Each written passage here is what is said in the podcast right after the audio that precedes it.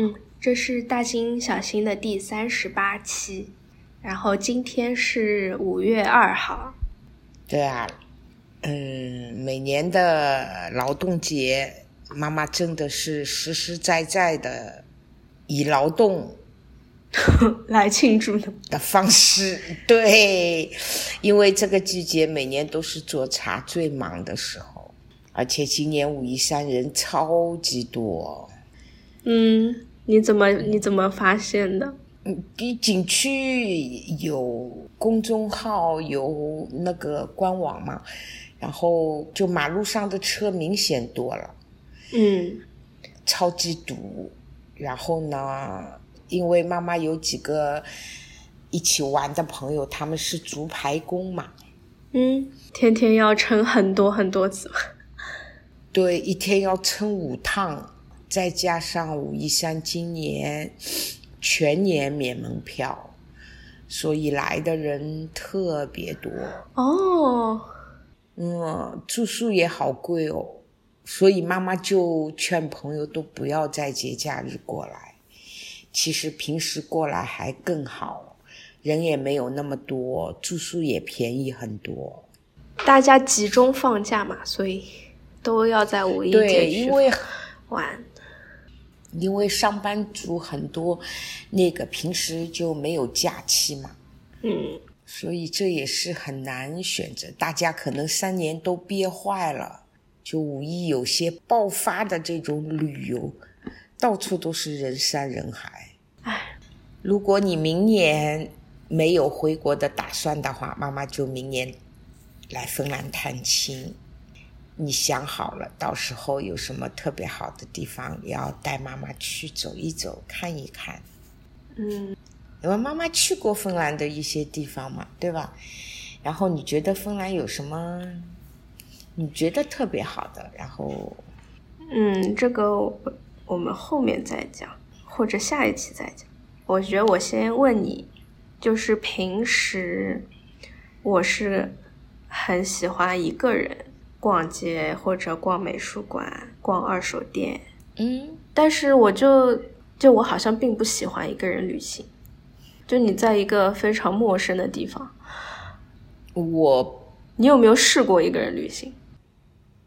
嗯，从来没有，除非以前工作出差，正儿八经去玩，或者是你说你喜欢一个人逛街，这也是妈妈超级不喜欢的事情。哦。啊！你要跟谁一起逛街？啊，就以前有几个闺蜜，我们都是爱好差不多，眼光差不多。就一般，我觉得逛街的话，两个人最多三个人，再多就太多比较麻烦。嗯，通常一般都是两个人。现在我都不爱逛街了。我就是偶尔回上海嘛，说起来，哎呀，你平时那边武夷山没有街逛，也没有什么好的商场。回到上海，你可以这里去看看，那里去看看，我都不想看，我一点都没有这样的兴趣。我把该办的事办完以后，我就买点东西，就很快就回武夷山。嗯。那你没有想要一个人旅行？嗯嗯，绝对不会，除非说有一种情况，就是我去我朋友那里，我的目的地那里有朋友，然后路上是非常好的朋友，哎，路上是一个人，这个或许我还 OK 的。呃，纯粹一个人旅行。嗯，我想都没想过，我应该没有这样的爱好。我觉得我也可能，我也不喜欢，但我就不知不知道为什么，我就在我就没有想出来为什么。那过两年或许就有答案了呢。人生都是一种慢慢体验，然后到了一个年龄阶段以后，你就会知道前一些前一一个阶段的自己的很多东西，你会想的呀。嗯。然后我今年回到芬兰的时候，就十二月份，很快就圣诞假期了嘛。然后就有朋友找我出去一起旅行，然后就是去一个就爱沙尼亚就很近的地方。嗯，你好像去了很多次了啊。对，我去过很多次，因为去年不是一直在旅行嘛，然后等我回到芬兰的时候，我就想，我就不，我哪里都不想去，我就想在这里待着。虽然那个时候的芬兰就是它一年中呃天气很极端的时候，就又暴风雪啊，又是什么黑的时间又很长，然后最后就没去，对吧？嗯，没有去，我就跟朋友讲，我觉得我过去一段时间旅行太密集。对，人是需要阶段性的静下来，然后很多感触啊，很多想法都会在那一段静下来的时间里面，就是把前一阶段的很多东西就沉淀下来。对，要沉淀下来，一些想法。就它可能很微不足道、很小的，但跟你有关，跟你去玩的地方有关，这些小的想法就会在旅行当中出现。嗯，但是你必须要静下来，它才能沉淀下来。这个我很同意。对对的。然后最近我就发现，现在天气也慢慢更暖和了，然后你身边的这个小环境对我的。生活的模式都很有影响，就是我上一个房子的阳台是更朝西面的，然后我现在这个房子的阳台是更朝东面的，然后芬兰极昼它整个阳光照射的时间非常长嘛，所以你大概就从早上五六点，它就慢慢从东边这个升起，然后。慢慢慢慢慢慢，然后到晚上九点，它再差不多就是落山。然后我以前那个房子，我就会早上你就泡一杯咖啡，你就可以去阳台上看书了。我要九十点起来，然后你就看看到十一十二点左右，我就要逃进房子里，因为那个时候就是太阳就开始直射到阳台，就太热，你就受不了了。然后它就会一直晒晒到那种四五点，呃五六点六七点，因为是西边嘛，就会一直很热。但我现在这个地方，我早上起来这个阳台就已经太热了。如果天气好的话，呃就已经没有办法待了。然后因为是东边，一因为是东边，一早它就已经开始晒晒晒。我就通常如果天气好就出门。然后等我差不多回来到家，然后它太阳就还没下山，但是它已经到照不到我阳台的地方了。然后这个时候你才可以再去阳台，感觉是过另外一段在阳台的嗯时间。然后这个可能就要六七点之后，这个阳台才是待得下去的。嗯。感觉这个很小的阳台的方位就就影响了我生活的规律。对呀，所以就是旅行就会打破你所有生活中的这种原有的那种规律。嗯，要很快的适应这种。但我就很喜欢东面，东面有窗户的房子。你喜欢东面有窗户，那就是早上会很亮的那种。呃，对，像现在这样，但是现在这样的话，朝南它太阳已经不进来了。东面早晨这边太阳一起来，我总归是每天晚上把灯光嗯窗帘拉上，因为有的时候八点多起床，我正常就是八点钟起床，它太阳已经很好了。有的时候桌子上有些东西我都是不想让它照太阳的，所以每天睡觉之前我都把窗帘拉好。嗯，对我我喜欢房子的东朝南，但是东面的第一户，这是我最喜欢的房间的朝向。你现在这个就是是吗？嗯嗯，而且你现在这个房子面前也没有什么遮挡。对啊。这是百分百的景观房。我我我这套跟之前也是，前面是没有大的建筑物遮挡的，就是一个桥，然后一些大树小树。然后我后面上个礼拜我去朋友家做客嘛，然后他家也是两个很大的窗户，不过他就在市中心，所以隔着一条马路的对面就是也是高房子。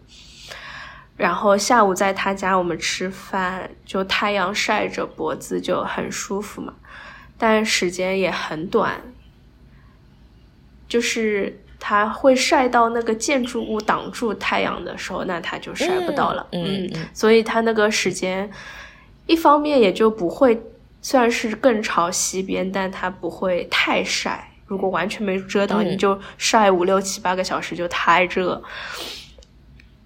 但另一方面，它有太阳，其实也也就照到一会儿，然后就没有了。嗯，但是从住的心理去，你从视野上来说，那就是没有遮挡的会更舒服，然后它日照的时间就会更长，冬天就特别好，房间里暖暖的。冬天就没有太阳。妈妈这里有。哎。而且真的会有那种，如果是个好天气，然后你这一天不出门，真的就感觉亏了。就以前没有没太没有太有这种，就是天气跟我做什么事情的这种联系，感觉不是很大。但就是朋友的芬兰男朋友就会。觉得如果这一天是好好的太阳的天气，但是我们约了一个室内打羽毛球的这种活动，就非常的不值得。他就觉得对不起这个难得一见的阳光。对，这天就要冲到有太阳晒得到你的地方，就这个才是就比较好的度过这一天。剩下的事情就是博物馆啊什么，就是在室内的这种活动都都不应该在有太阳的日子做。这是呃一个地域的这种形成的一种生活习惯嘛？行，嗯，是的。还有那天我跟朋友讲，我说我就觉得这半年时间过得很快嘛，就感觉冬天一眨眼就过去了。然后他就纠正我说。他说：“芬兰的冬天是从九月份开始的。”哎，对啊，你回去的时候已经过了一半了。对，已经过了一半了，所以我觉得这时间很短。那你现在还去健身房吗？不去，去打鼓对吧？打鼓，我第一阶段的课已经上完了，下放暑假，就等下学期就上第二级的打鼓课。你还给那个小姑娘上外教吗？哦，不上了，就是上中文嘛。我觉得我，我觉得我没有办法系统的教她，就我觉得他应该去找一个更好、更专业的，就是中文老师。我觉得我跟他就是玩更多于学的感觉。虽然我也不觉得这样子不好，但我总觉得我的这种教是没有一个。怎么讲？很科学的基础理论在背后支撑的。就我举个例子，我记得陈小青嘛，就拍《舌尖上的中国》的那个人，嗯，就许志远十三幺里面就问他，他说：“你觉得就是你现在这个团队这样子拍《舌尖上中国》，然后在 Netflix 上成绩也很好，那你觉得现在中国拍这个纪录片的水平跟国际上，比如说 BBC 这种？”嗯，差距在哪里，或者有没有差距，是不是在一个水平？然后他讲的是，他觉得纯说我们技法上，就是你能不能拍出一个你看上去质量很好的片子？他说这个是他觉得跟国际水平是一样的，是达得到的，但是缺在哪里？他说缺在。基础学科的研究，他说他当时去 BBC，他们就是卖《天线宝宝》，当时卖这个片子的时候，还会有非常厚的一整本的学术研究去支撑他这个片子为什么要拍成这个样子，为什么《天线宝宝》说的每一句话是这个长度，比如说，就是他为什么在有这种间歇，就是他做的每一个安排的背后是有科学基础去支撑的，就不是说我觉得小朋友看这个片子，他话就说这么多，我就这么安排，就不是你想象出来的。差距在这边，因为中国还没有做到在那么多他拍这个纪录片需要的学科上面有那么多的基础研究，就这这块是缺失的。就他可以拍出像看上去差不多的片子，但他是没有背后这些东西。就我觉得，我我教那个小朋友的中文也是有这种感觉，就是我可能这就是我我的水平就仅此而已，但我没有背后那一套，就是作为他一个比如说六七岁的小朋友在学语言的阶段，他应该怎样。接受这样的知识，然后在他遇到一些什么问题的时候，我可以更有科学依据的去去引导他。就是这一方面我是没有的，所以教了一年，有一年嘛，差不多半年一年的时间，后面就会越来越心虚。嗯，对，这个就是我为什么没有继续教的原因。嗯，但是这个小女孩很小女孩很可爱啊。嗯，很可爱。而且他在语言上，我觉得挺有天赋的。你去看过他外婆了吗？还没有耶，我可以安排一下，可以让让 Sylvia 安排一下。妈妈给你的茶里面，你找一些东西送给人家。那个上次妈妈一直记得，就是到最后人家还多多给你算了一节课的钱，对吧？嗯，对，就他们人都很好。然后我们也要很有，就是去回馈一些东西，这就是人和人之间的那种情感，就我们也要做到，就是做得好一点。嗯，你问我有没有去健身房嘛？我觉得我没有，我没有去健身房，但我有去打羽毛球、打壁球和瑜伽。这个我不。我不担心，因为你都是把时间安排的挺好的，然后，而且妈妈发现你爱好非常丰富，比我在你这个年龄的爱好要多，要多得多。我觉得很大一部分也要就是因为芬兰这边，嗯，的确有点无聊，对吧？不是无聊，是。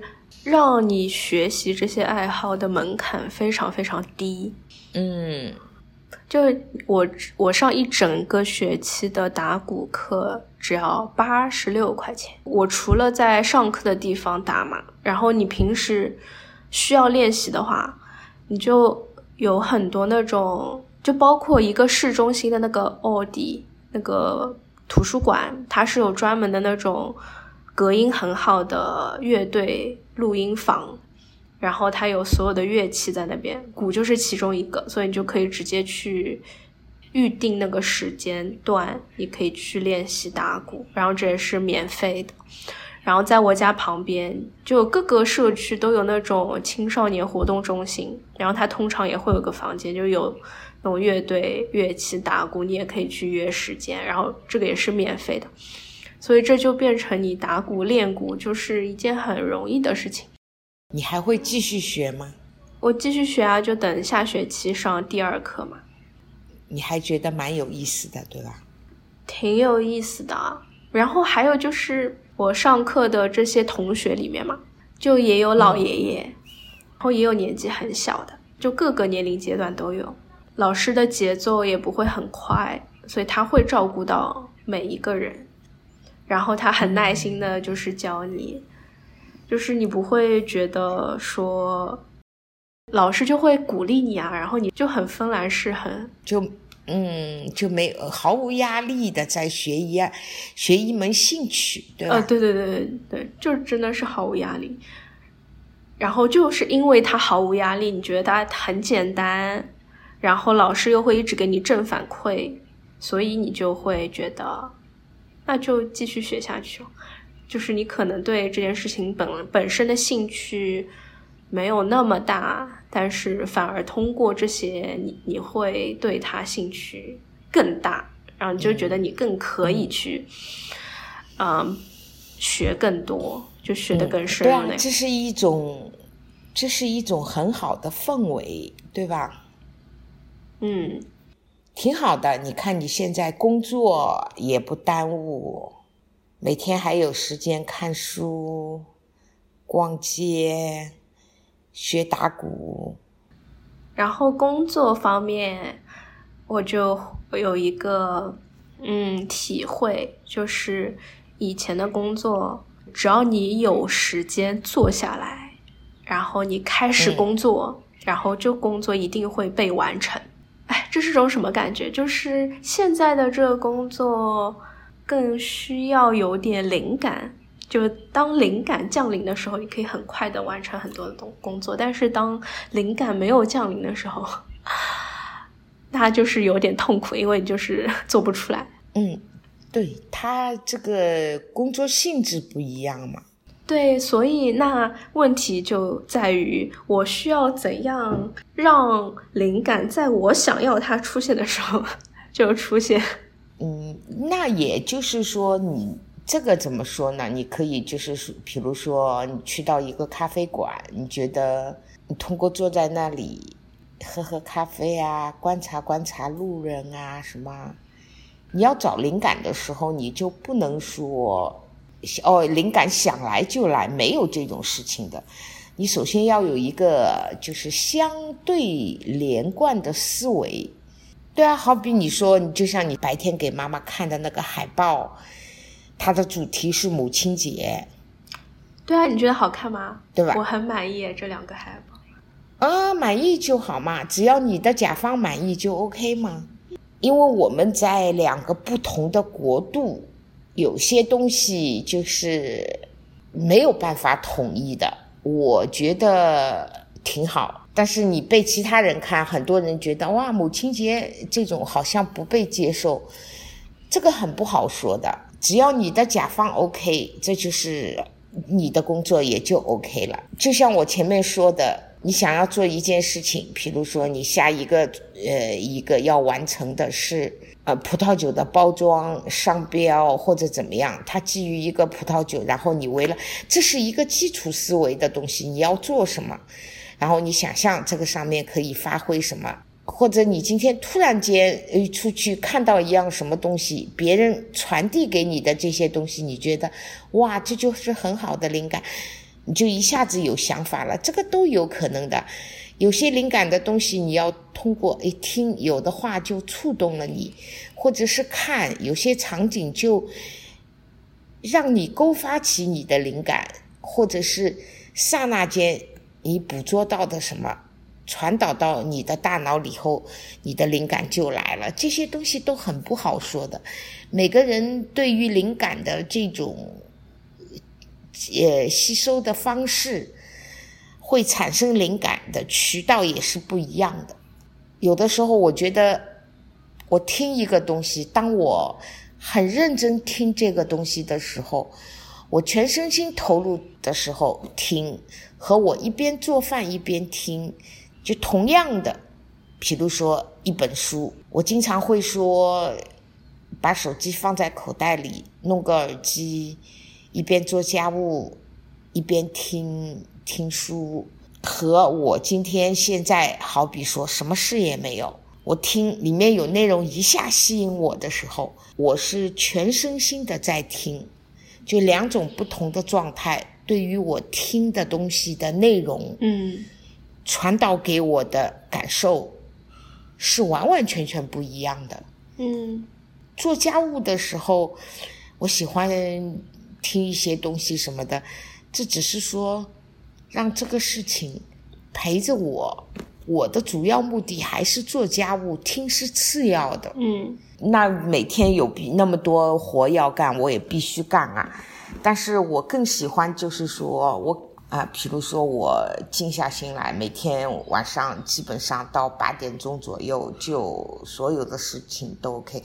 未来我可以在这里静静的做两个小时、三个小时乃至四个小时，然后我我在听，或者是看书，或者是追剧，那一个过程，我觉得每天对于我来说，我个人最享受的就是这一段我可以静下来的时间。你吃饭的时候会看？会啊，吃饭的时候最多的就是看电视剧。嗯，我也觉得吃饭就可以看电视剧，就是你说的电子榨菜嘛。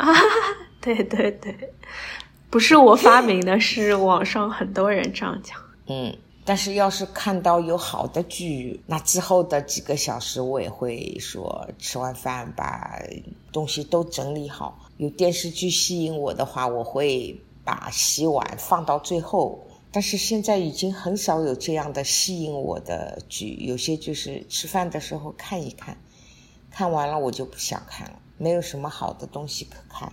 哎，你可以看那个《最后的生还者》，近期看过的，我觉得那个很值得看。那个要过一段，等我不那么忙的时候，最近太忙了，很累。你差不多要忙到什么时候啊？二十号左右。二十号左右。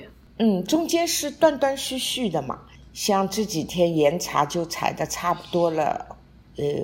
妈妈休息可以休息一两天、两三天，然后妈妈就要去马术了，因为马术是整个武夷山地区采茶最晚的，因为它海拔最高。嗯，那忙到二十多号，就是你已经做茶也做完了，采茶也采完了。嗯，二十号左右，呃，就是都完了，都好了，然后接下来就要去挑拣啊，啊，好的茶就要人工挑拣。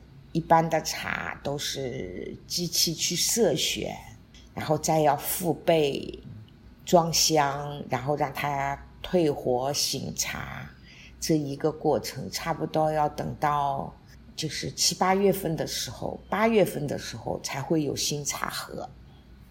嗯，因为每种茶、每个茶类，它喝茶的时间都是由工艺所决定的嘛。像红茶、岩茶都是隔年喝比较好。新茶除了比隔年的茶香以外，其实没有没有隔年的好喝。对，因为它需要时间转化，这和绿茶不一样。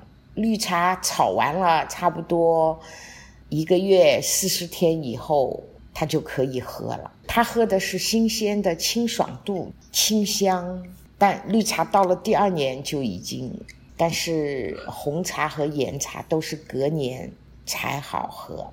哎，但你有讲那个金骏眉是不能放？对，金骏眉它相对不能时间放得太长，这是站在就是妈妈专业的角度上去说。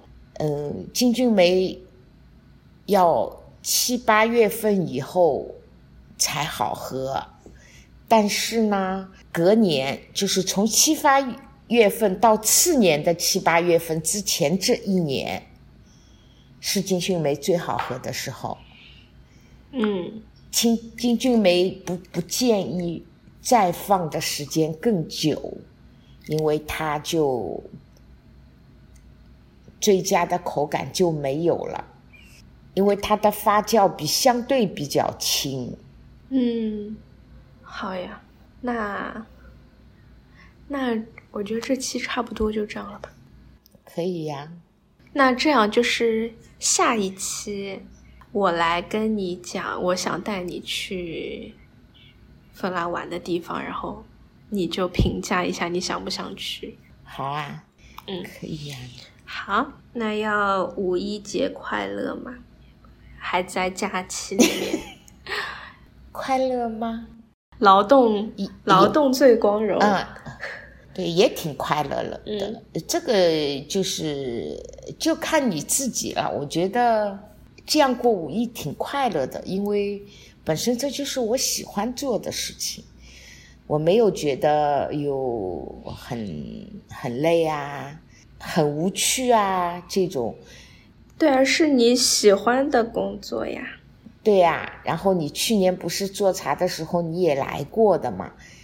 啊，当你闻到那个茶叶散发出来的那种自然的香气的时候，嗯，我觉得什么类都那个香味真的很神奇，因为它如果你不说它是对，就是像香水一样很浓的香水味，它你就完全不会头晕的那种香水味，但它但很浓，很你想不到是叶叶子里出来的味道。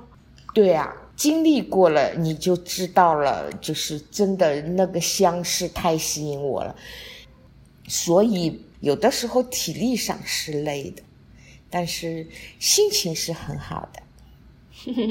嗯很神奇哦，嗯树叶里竟然有那么香的东西，但是这里面真的就是它自自带的，没有任何添加的。嗯，是的，像像妈妈现在经营的麻树的这些茶，它已经得到有机茶园认证了。我喜欢这种纯天然的东西。我喜欢野生的东西，没有任何人去过度干预的东西。我觉得未来这些才是最有价值的。嗯，好啦，你这个有机茶园是谁来认定的？国家哦，有有机茶园非常厉害的，是国家最高标准的。那全国有多少有机茶园？很少，整个桐木里面就马树有哎。那这个茶园是谁家的吗？还是很多人家的都是有机茶园？还是所有麻树的茶园都是有机茶园？所有麻树的茶都是有机茶，因为麻树上面有十几户人家，十几户人家很多年都坚持着，就是他们很团结的，就坚持着这种生态管理。所以就最后得到了，大概是前年吧，得到了这个有机茶园的认证。哎，那桐木别的地方的人不是那么团结吗？对，哦，而且都是你干你的，我干我的，比较分散。马术呢，因为它海拔最高，就是从下面进去开到马术上面要将近开五十分钟。那他团结也是因为比较环境艰苦，需要互相帮助这样。呃，早期是这样，现在呢，是因为他们上面有几个人，就是观念比较超前，意识比较好，所以带领着大家一起共同的把麻树打造成有机茶园。是有几个很好的带头人，他们就是就是麻树人嘛，感觉是这种就必须需要有当地的人带头，单纯靠外面的势力带动不起来。对你下次要不要找马苏的这个意识超前的人来聊博客？可以啊，我也觉得可以，就是在等你们茶叶忙完了之后。呃，去年我就跟马树上面一个带头人之一，共同的尝试了一个用上面最好的茶树，年龄最老的茶树的叶子，做了一款尝试，结果试下来效果特别好。呃，就是让那个大师。我不是带你去那个大师家里吗？嗯，大仙吗？哦，大仙，大仙，这是你给他起的，你给这是你给他起的外号。嗯，对，大仙就是让大仙做的手工茶。然后妈妈第二次备火完了，现在刚刚退火退好。超级棒！我今年还会做，再继续尝试另一种做法，然后这些茶都作为就试验，就是把它试验到一个最佳，因为对这种试验对我们来说非常的珍贵，一年就一次机会。嗯，是的。嗯，错过了就一年。嗯，这个跟我之前听那个就葡萄酒的播客也讲是说，它就是因为每年的生长环境，那个葡萄酒的葡萄的状态都会不一样，然后你又要试不同的办法去酿造那个酒，那个周期就会非常的长，因为你做一种实验，对，就不是那种哇，我几个月就可以就尝试很多很多不同种，就感觉茶叶跟就这种葡萄酒都是这样子。是的，茶叶也是这样，它每年的就是气温的不同。然后，像去年武夷山经历了几十年未经历的干旱，今年很多茶叶都减产，有些减产了三分之二，收成只有三分之一，因为今年还经刚出芽头的时候就经历了一次倒春寒，所以对茶叶的损失也是很大的，这个也是。就是我现在是真正的体会到什么叫靠天吃饭，以前我们是没有这种体验的，对吧？嗯，嗯，只有就是做了茶叶以后才知道什么是靠天吃饭，很多东西打都达到了一个最佳的时候，那真的是天时地利人和，很难得的。